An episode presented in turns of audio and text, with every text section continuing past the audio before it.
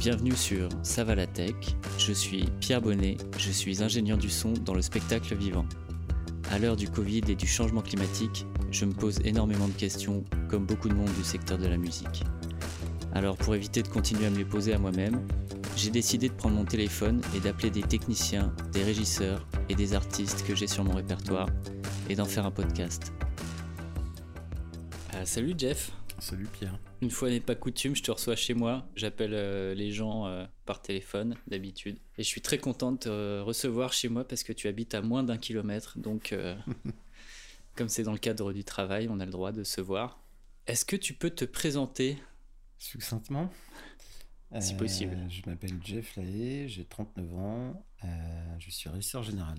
J'ai travaillé pendant 10 ans dans le bâtiment avant de rejoindre le monde merveilleux du spectacle. J'ai fait surtout de la régie de salle, de la régie de tournée aussi, et euh, ce qu'on appelle de la régie de production également. Bon, tu le dis pas, mais je dis que tu es régisseur à la Gaieté Lyrique. En effet. Une salle que j'aime beaucoup. Et euh, première question, quel est ton actu?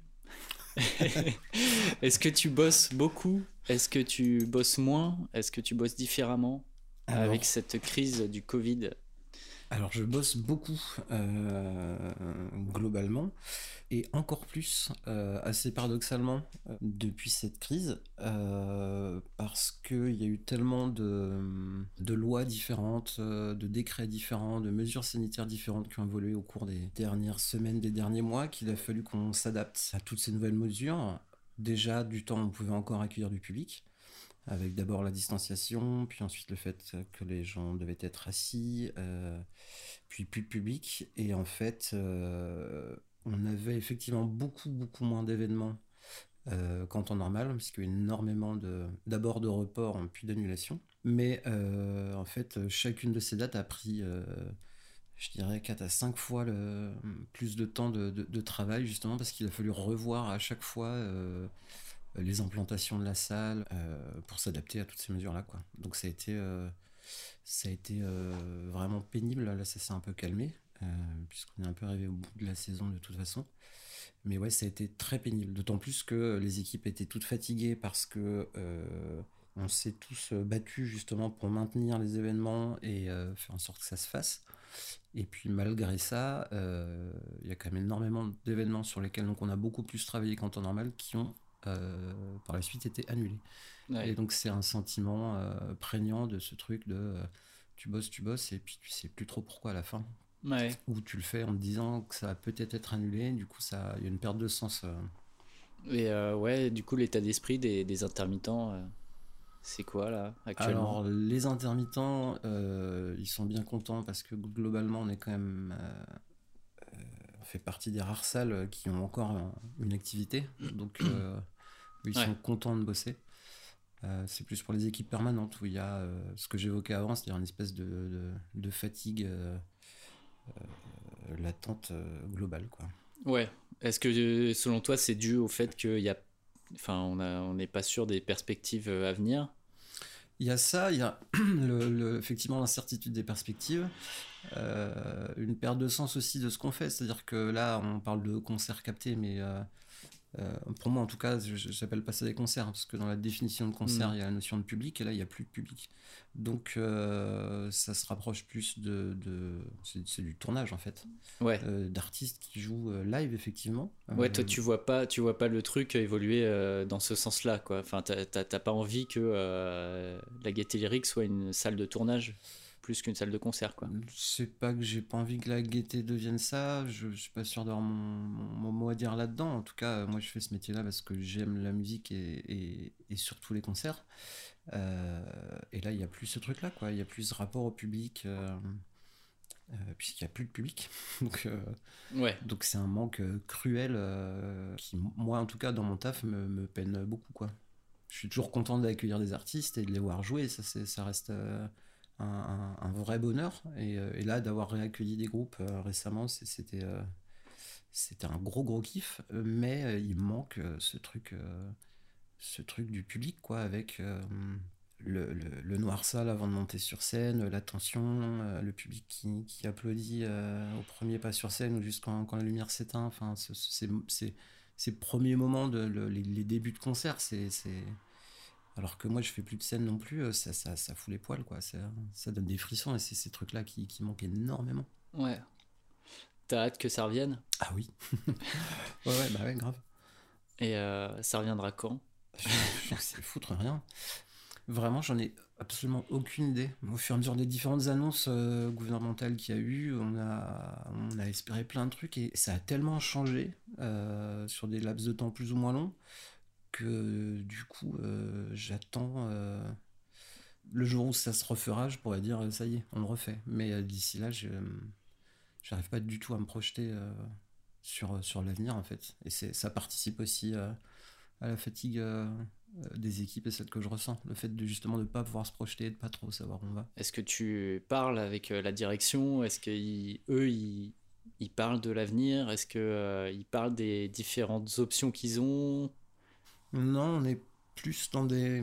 C'est au jour le jour? C'est un peu au jour le jour, mais parce que je pense que eux-mêmes suivent les infos qu'on leur donne euh, alors ils sont bien plus au courant des, différents décrets et tout ça. Euh, mais ces trucs-là euh, tombent aussi au jour le jour. Donc je pense que quand bien même ils voudraient nous, communiquer le plus possible, ce qu'ils font relativement d'ailleurs, l'avancement des choses, ça reste ouais, du, des trucs au jour le jour. Mais parce que c'est géré aussi au jour le jour au niveau du gouvernement. Donc nous, on est tributaire de ce truc-là. Mais, Et ne serait-ce que d'un point de vue budgétaire, est-ce qu'ils savent combien de temps ils peuvent tenir dans ce format-là ou euh, avec ces équipes? Alors, eux, je pense qu'ils savent combien de temps ils peuvent tenir dans ce format-là, mais je suis pas au courant de.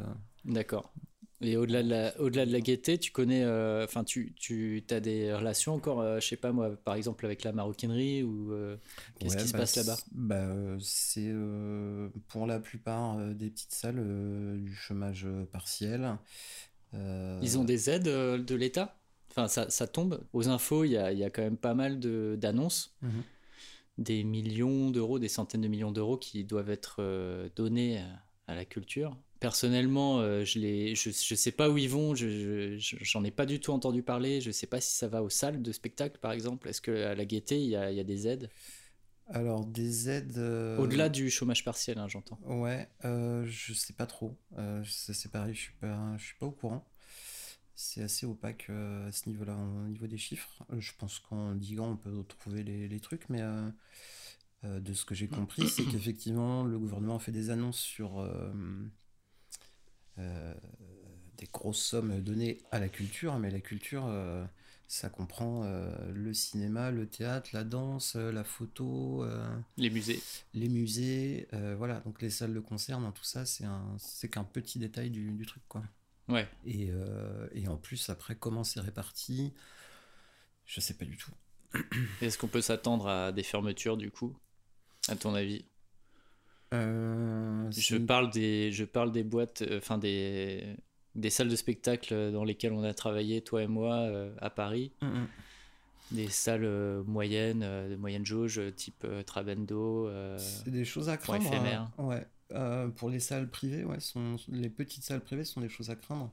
Après, la plupart des petites salles euh, sont tenues par des gros producteurs mhm. qui ont, euh, pour la plupart, les reins relativement solides. Je suis plus inquiet pour les, les petits tourneurs que pour les petites salles. Et après, il y a carrément des salles qui sont clairement subventionnées. La Gaieté en fait partie, à hauteur de 50% du budget, il me semble. Mhm. Donc ça, je pense pour le coup que la gaieté est préservée de ce truc-là. Ok. On vit une, crise euh, très forte qui a changé beaucoup de choses euh, là depuis euh, ces 6-8 derniers mois là. Est-ce que tu penses que le monde du spectacle dans son ensemble va, va changer? Est-ce qu'il va évoluer? Est-ce qu'il il va se transformer? Oui, il y aura un avant, un après. Je pense que quand les concerts vont reprendre, parce qu'un jour ça reprendra, la plupart des gens sont, avec qui j'en parle sont très excités, euh, comme moi, euh, à, l'idée de la reprise, en repensant au public euh, tout foufou qui va venir se masser les uns contre les autres. je pense qu'il y aura effectivement des, des gens à qui les concerts manquent énormément qui, qui vont être comme ça, mais je pense que on sera tous durablement marqués par euh, par cette crise et je pense qu'il y en aura d'autres euh, qui, qui, iront moins euh, se frotter aux gens et qui continueront probablement même de porter des masques dans les concerts. Et je pense que ça va refroidir un peu l'ambiance quand même. Ouais, tu penses qu'il y aura moins de gens au concert? Tu penses qu'il y aura moins de. Déjà, il y aura peut-être moins d'offres, justement, dû au fait des fermetures de salles ou des trucs comme ça? Ça, je sais pas. je vois ça à travers un prisme parisien, parce que donc, ça va faire bientôt 10 ans que je suis à Paris. Je pense que dans, une, dans les grandes villes, il y a suffisamment de demandes euh, par rapport à l'offre. Donc pour le coup, je suis pas trop inquiet euh, pour la reprise, euh, notamment les salles à petite jauge, quoi. Une, je sais pas, une maroquinerie qui fait plus ou moins 500 places. je pense qu'il y aura toujours, si le si le, l'offre, le, concert proposé est de qualité, il y aura toujours 500 personnes pour remplir la maro. ouais. Un peu quoi qu'il arrive. Mais sous, sous réserve qu'il y ait un vaccin ou un traitement, c'est ça? Bah oui, parce que je pense que peut-être en, termes de crainte de public, c'est peut-être ça dont tu voulais parler. Ouais, il y a la crainte et puis même, euh, je sais pas, en fait, en termes de mesures sanitaires, si le virus est toujours là, je vois pas comment euh, ça pourrait être allégé pour les salles de spectacle, en fait, où c'est un peu les lieux euh, emblématiques de la transmission du, du Covid, quoi. Hmm. Les rassemblements dans un lieu fermé, avec du monde. Euh, on n'est pas un petit commerce comme les autres, quoi. Euh, on n'est pas, un commerce déjà, euh, à mon sens. La culture, c'est pas fait pour être rentable. bah, peut-être que dans un premier temps, on pourra revenir à ce qui avait été proposé, ce qui s'est un, petit peu fait furtivement, à savoir des concerts assis avec ce qu'on appelle les groupes constitués, donc c'est-à-dire des, des, gens qui viennent à plusieurs et de la distanciation entre ces, ces groupes constitués. Ça, je pense qu'on peut clairement tenir euh, des mesures sanitaires. Et, euh... et s'il y a un bar, par exemple Alors, quand il y avait ce truc-là, il n'y avait plus de bar, justement. D'accord, ok. Les, les, les, rares événements qu'on a pu faire à la gaieté euh, en assis euh, pendant le laps de temps où ça a été possible, le bar était fermé. D'accord. Ouais. Sinon, effectivement, ça n'a pas de sens. Mais après, ouais, est-ce que ça a un sens aussi de, de faire un concert sans sa bière à la main? Euh, ça dépend de l'esthétique musicale. Si c'est euh, de la variété, même de qualité, hein, je sais pas, Christophe Miossec assis, pour moi, ça peut faire sens. Ou Nils Fram assis, ça fait carrément sens. Après, c'est sûr qu'un groupe genre Last Trains ou Mankins, pour des groupes français, ou Idols, enfin, voilà, ça ici, effectivement, c'est ça n'a aucun sens. Mm, et mm. c'est vrai que sans bière, ça a aussi un peu moins de sens ce genre de, groupe. Tiens d'ailleurs, petite question sur euh, l'alcool et la drogue dans le milieu du spectacle. Est-ce qu'il y a un problème avec ça? Est-ce que euh, est-ce que c'est un problème? Euh, Sur un plan légal, oui. Après, moi, personnellement, j'ai quasiment jamais vu de débordement. Euh, mais pour ce qui est de l'alcool, en tout cas, effectivement, en règle générale, quand il y a concert, il y a des big boissons. On est dans un environnement où il y a de l'alcool. Après, dans le cadre du travail, euh, bah, tu me connais, on a travaillé ensemble, donc euh, je suis assez strict là-dessus. Pas de pas d'alcool pendant le boulot. Après, une fois que la journée est terminée, à l'inverse, sans se la coller de façon excessive, je trouve ça important, au contraire, de de, de, prendre un verre euh, avec l'équipe euh, qui t'a passé la journée, y compris euh, l'équipe de ta salle, mais l'équipe que tu as accueillie aussi. Hmm. Si la journée s'est bien passée, surtout. Ça, pour moi, sont des moments vraiment importants qu'il ne faut, pas, qu'il faut pas perdre. Je suis tout à fait d'accord. Après, j'ai quand même vu des comportements addictifs. et parfois, c'est, assez dérangeant, en fait. Euh, et c'est une question que je me pose à moi-même, c'est-à-dire qu'il y, y, a effectivement de la convivialité, mais par exemple quand tu es en tournée et que tu, euh, tu enchaînes 20 euh, dates dans le mois et que bah, à la fin des 20 dates, tu, prends, un verre ou deux ou trois ou quatre, ça peut être assez exténuant et, et en plus ça peut, ça peut amener aussi à des comportements addictifs. Disons que le milieu est propice à ce genre de truc. Après, pour moi, c'est une question de personne et euh, plus que, de milieu. C'est vrai que pour des gens qui ont euh, ces tendances-là, euh, bah, il y a des sollicitations en, tournée surtout, effectivement, quasi quotidiennes. Après, c'est une question de personne. Il s'agit de de, de, de, résister ou pas à la tentation, quoi. C'est un peu particulier quand même ce, ce milieu professionnel où ton boulot c'est de faire la fête, quoi. Alors, je suis pas d'accord. ton boulot, à mon sens, c'est pas de faire la fête. Il y en a, qui, il y en a qui disent ça. Ouais, mais je suis pas d'accord avec ça.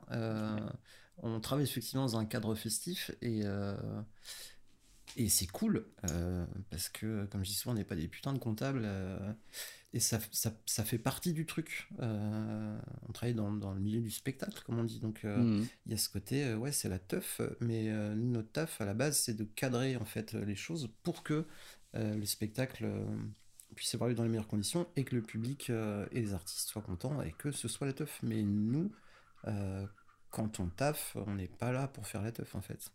ça veut pas dire d'être chiant, rabat-joie, mais, euh, mais ça reste un travail en fait. Il y a plein de gens qui s'imaginent, qui connaissent pas ce milieu-là, qui pensent que les intermittents sont tous des branleurs défoncés qui font la teuf, justement. Ben non, en fait. Euh, un concert, c'est du travail, c'est ah des efforts et c'est du travail. J'étais volontairement provocateur hein, sur cette question. Et euh, mais que ça se passe dans un cadre festif, c'est cool. Et, et, et euh, mais ouais, nous, quand, quand, on est sur le terrain, on n'est pas censé faire la teuf. Enfin, de toute façon, ça peut pas tenir longtemps. Euh, parce qu'encore une fois, il y a du taf et sur des. Euh, sur des, même sur des gros concerts, en fait, où, où, en fait, il y a aussi la sécurité du public ou des artistes qui est, qui est, qui est mise en jeu. Quand il y a du rig, de la croche. là, récemment, la Gaieté Lyrique, on avait une structure de 3 tonnes 8 accrochée hmm. sur notre grille. Bon, bah oui, tu as une grosse responsabilité de toute façon. Ce soit fait proprement, quoi. Euh, ah ouais.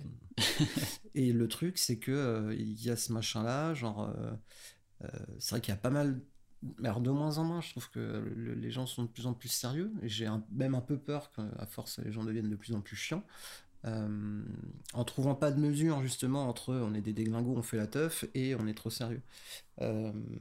Mais voilà, j'ai souvent été confronté à des mecs, euh, ou des meufs d'ailleurs, euh, qui me disaient ah, c'est bon, détends-toi, on peut boire un coup et tout machin. Euh, boire un coup à la rigueur, pourquoi pas, mais en fait, de glissement en glissement, on sait comment ça se passe et ça peut aller assez vite. Et, et le truc, c'est que tous les ans, dans un spectacle, il y a des morts en fait. Il y a des structures qui se cassent la gueule, il y a hmm. des, des, chapiteaux qui s'effondrent, il y a des. Voilà, donc avec ou sans alcool, donc à plus forte raison il faut essayer de faire les choses euh, sérieusement, quoi. Et éventuellement bien faire la teuf après. Mais euh, ouais. faut pas mélanger notre travail, notre métier avec le cadre dans lequel on, le fait, en fait. Ouais, j'aime bien ton, ton, point de vue de régisseur. D'ailleurs, à ce propos, euh, il y a deux jours, j'ai vu un, article passé sur la loi sécurité globale qui nous concerne directement enfin les, lieux accueillants du public. A priori, ce qui a été voté là dernièrement, c'est que euh, un policier en civil, en dehors de son de ses heures de service, peut aller dans des salles de spectacle, enfin dans des lieux accueillant le public, donc des salles de spectacle aussi, avec son arme de service. Il n'aura pas le droit d'être euh, refoulé à l'entrée, quoi. Moi, ça me choque énormément cette disposition, enfin ce, dispositif, parce que euh, c'est passé un petit peu avec la, avec l'excuse des attentats de 2015 au Bataclan. Mais à titre personnel, si je vois quelqu'un avec un flingue dans une salle de spectacle et que je fais le son, euh, je me barre tout de suite en courant, quoi. Enfin, je, je, je, me vois pas faire mon métier avec euh, une arme à feu présente dans le, dans le public, quoi. Qu'est-ce que tu penses de cette mesure? Ben... C'est un peu orienté comme question parce que j'ai déjà donné mon avis, mais bon. je, suis, je suis assez d'accord de toute façon. Mais pour moi, on sort même du, du, cadre de la salle de spectacle. Le truc, c'est que euh, sous couvert de, de, de mesures d'urgence, euh, soit contre le terrorisme, soit actuellement euh, des mesures sanitaires, en fait, effectivement, on fait rentrer dans le droit commun des mesures qui sont censées être éphémères et pour un temps donné. Alors que euh, si on regarde bien, euh, si on se renseigne sur les textes de loi, il y a déjà des lois en fait euh, pour pallier ces trucs-là. Mais par exemple, ce qu'ils disent, c'est qu'au Bataclan, il y avait trois policiers dans l'Assemblée la, et ils n'ont pas pu se défendre parce qu'ils n'avaient pas, leur, arme de service. Ouais. Voilà, la question c'est est-ce qu'ils est auraient pu faire quelque chose déjà dans ce cas précis? Et est-ce que, est-ce que ça va améliorer les choses que les policiers puissent euh, prendre leur arme pour aller voir un concert, par exemple Je ne pense pas. Après, c'est toujours facile euh, pour eux là, de, de, refaire le match, de dire euh, s'ils avaient été armés, machin, tout ça. On peut prendre l'exemple des États-Unis, hein, où, où, les gens sont armés, ça, ça n'améliore pas les choses, bien au contraire. Et en France, si on prend une île les plus à la pointe sur le plan de la sécurité, à savoir Nice, ils ont de la vidéosurveillance à gogo, ils sont en train de développer ça vraiment à outrance. ça n'a pas empêché quoi que ce soit en fait. Hmm. Ça permet de faire des replays des attentats, mais ça, ça n'empêche pas les attentats en fait. Ça n'empêche pas les terroristes de rentrer dans les salles.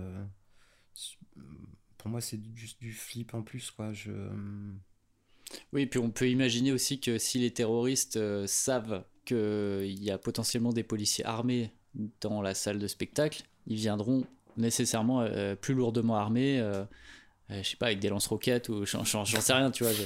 Je, me dis, c'est un peu l'escalade. C'est ce que je pense. Je pense que c'est une escalade. Et c'est des sujets extrêmement compliqués hein, qui, qui, vont bien au-delà de peut-être même de mes compétences, de mes connaissances euh, par rapport au monde de la musique. Euh, c'est des histoires euh, de géopolitique en fait. Et, mais c'est vrai qu'après on en fait les frais. Enfin, on a perdu des potes mm. au, au, Bataclan. Et, et oui, on pâtit de ce truc-là, mais je, je, pense pas qu'avoir des, des, flics armés dans les salles, ça, ça, ça change les choses, quoi. vraiment pas. On va passer à un autre sujet. Ouais. Euh, qu'est-ce que tu conseillerais à un intermittent, un jeune intermittent là qui, euh, qui débute dans le métier? Est-ce que, euh, est-ce que tu lui dirais attends un petit peu? Ou est-ce que tu lui dirais change de métier? Ou est-ce que tu lui dirais essaye de, de, tout faire pour, pour inventer des trucs et puis une façon de travailler qui est différente des autres?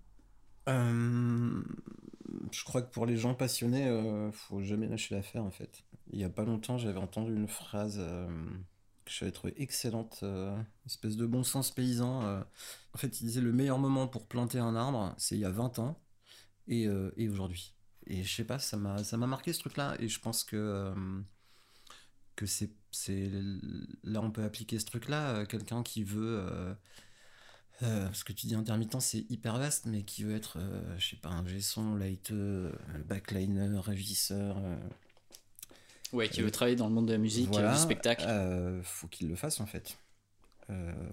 alors c'est sûr qu'en ce moment c'est particulièrement difficile, mais si c'est une, vraie, un vrai truc de passionné, faut pas attendre que ça aille mieux pour s'y mettre. Euh, c'est vrai que ce que je constate, c'est que ce confinement-là est, euh, est, vachement moins fun que le, que le premier. Pour le coup, dans mon entourage, euh, les, gens ont plutôt globalement kiffé le premier confinement parce qu'il faisait beau. Enfin, je sais pas, c'est un truc con, mais là, c'est un peu bâtard. c'est un confinement, mais ce n'est pas vraiment. On a quand même des contraintes.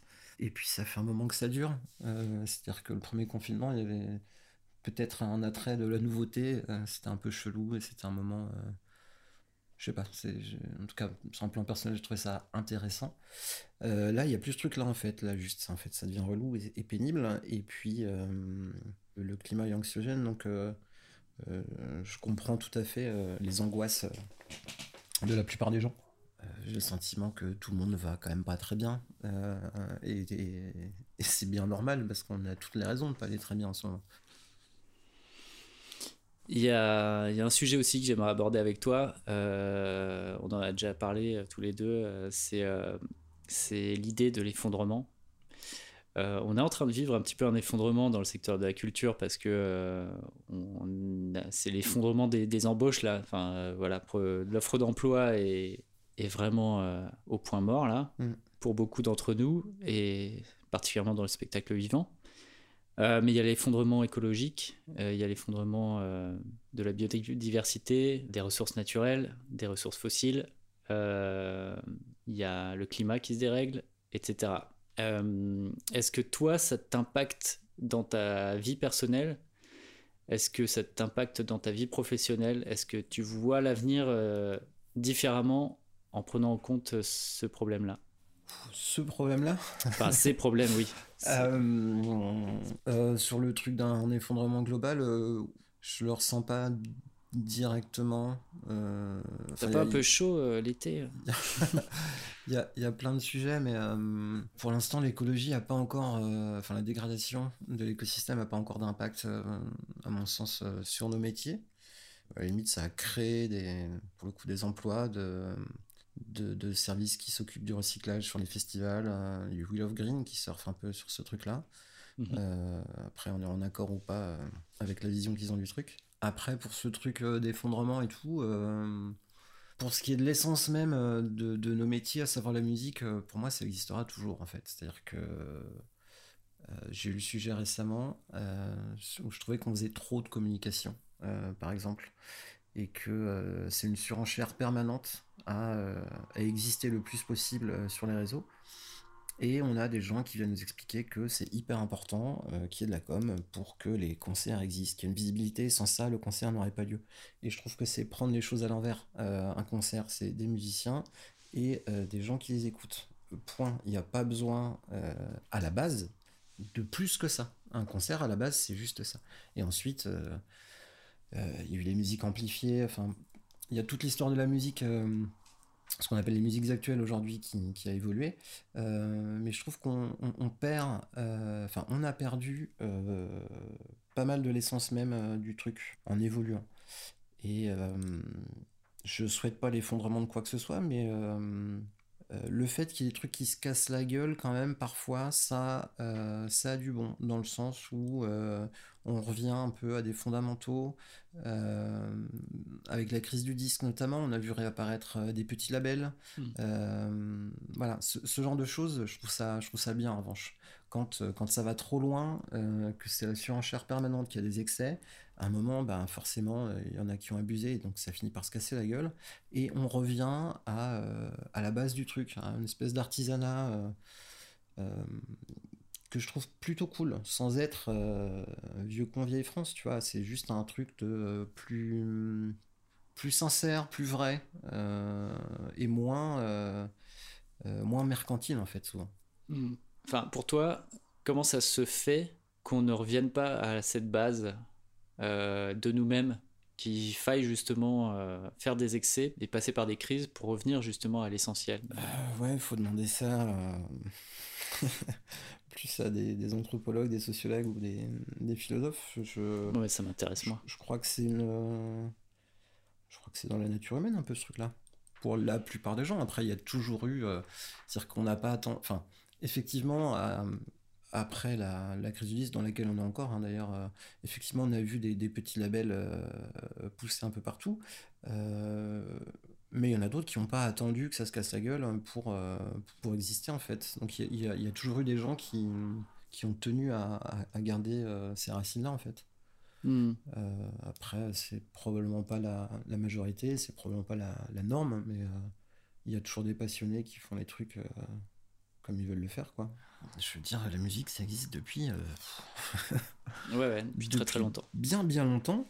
Euh, et on n'a pas attendu euh, qui que ce soit pour qu'il y ait des gens qui produisent du son. à commencer par taper sur deux bouts de bois et, et, avoir des gens qui trouvent ça fascinant et qui restent écouter ce son-là en fait. Pour ça, il n'y a pas besoin de, y a besoin de rien d'autre que de ça, que d'un musicien et ne serait-ce que d'une seule personne qui, qui l'écoute en fait. Ça, c'est déjà un concert. Ouais. C'est pas un concert qui fait vivre euh, quelqu'un. C'est pas très rémunérateur. Euh, non, mais comme je l'ai dit tout à l'heure, la culture, c'est pas fait pour être rentable. Et, euh, et oui, c'est sûr que. mais va dire ça à un intermittent qui crève la dalle.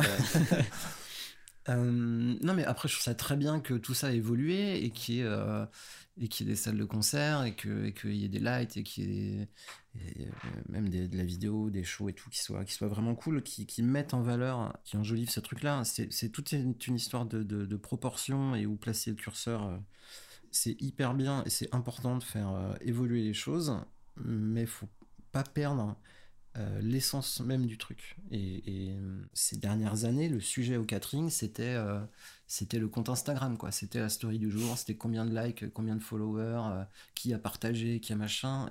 Et, ouais, des conversations entre artistes qui parlent même plus du concert et qui parlent juste du nombre de, de, likes ou de followers et tout, ça me, mm. ça me dépasse, quoi. C'est-à-dire que plutôt que de, de se demander si vraiment le concert était cool ou pas, machin et tout. non, non, c'était assez souvent vraiment orienté uniquement sur le compte Instagram de, l'artiste ou du groupe. C'est vrai que j'ai l'impression qu'il y a un peu une injonction aussi euh, faite aux artistes sur leur univers, le développement de leur univers. Je mets des gros guillemets. Euh, leur, univers artistique, donc la façon dont ils vont se présenter au public, et c'est quelque chose qui travaille autant, voire plus que leur musique elle-même.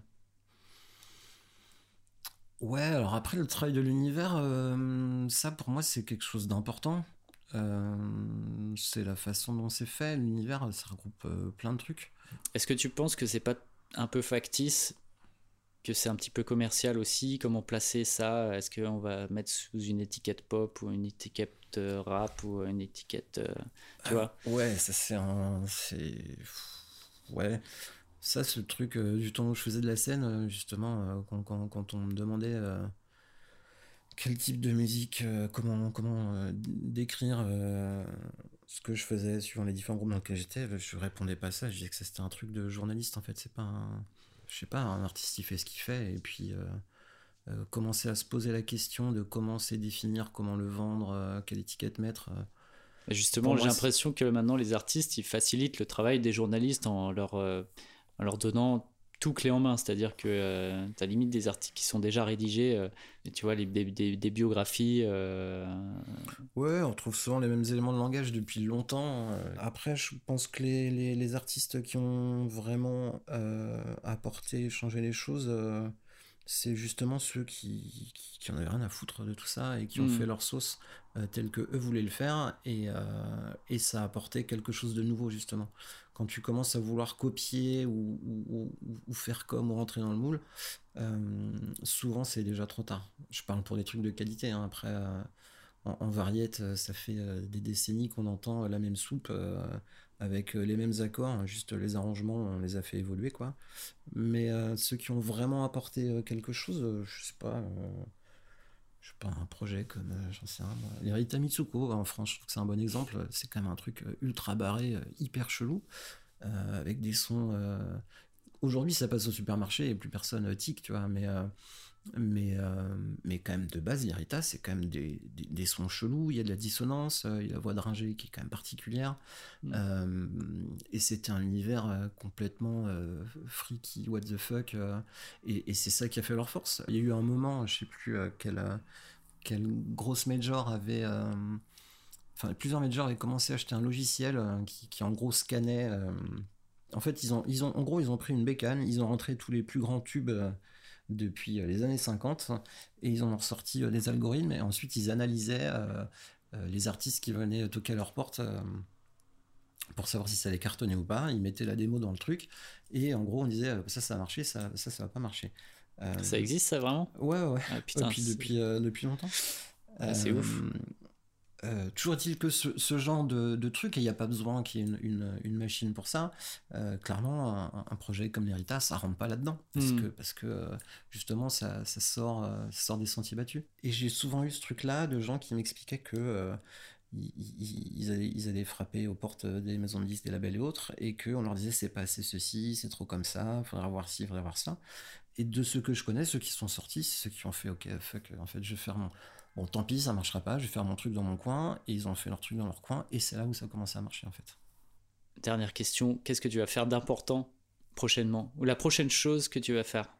La prochaine chose que je vais faire? À part fumer une clope D'important? Ouais.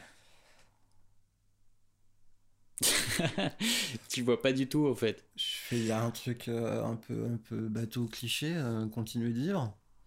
Ouais. J'ai pas mieux pour l'instant. Bah, ça me va, pour l'instant. de toute façon, on va se revoir vite. Et bah, merci encore, et puis euh, à très bientôt. Salut. Jeff.